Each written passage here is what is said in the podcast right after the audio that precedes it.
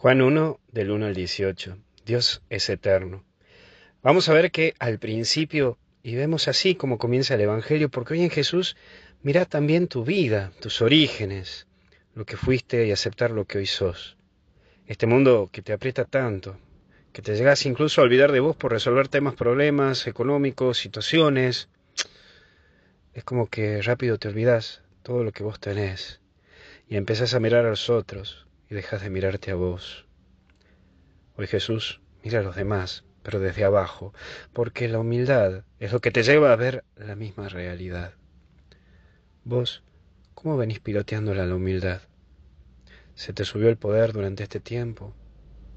Volvé a Jesús, volvé a lo simple, volvé a lo sencillo. Pero también aparece un segundo punto, que es la luz y las tinieblas, y en vos mismo están estas dos cosas. Nadie es perfecto.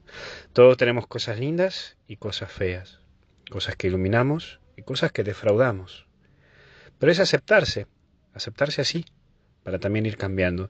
Uno no puede resolver ni cambiar lo que no acepta, lo que no se asume.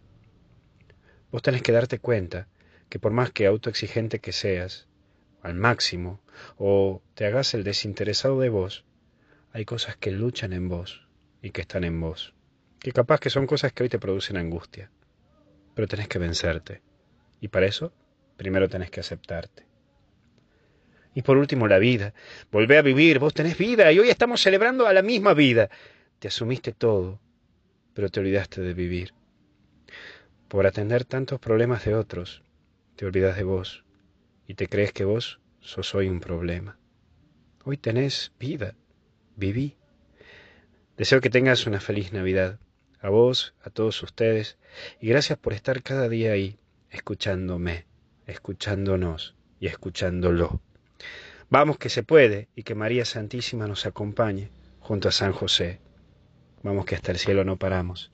Feliz Navidad y gracias por tanto saludito que me mandaron en este día. Te bendiga Dios en el nombre del Padre, del Hijo y del Espíritu Santo.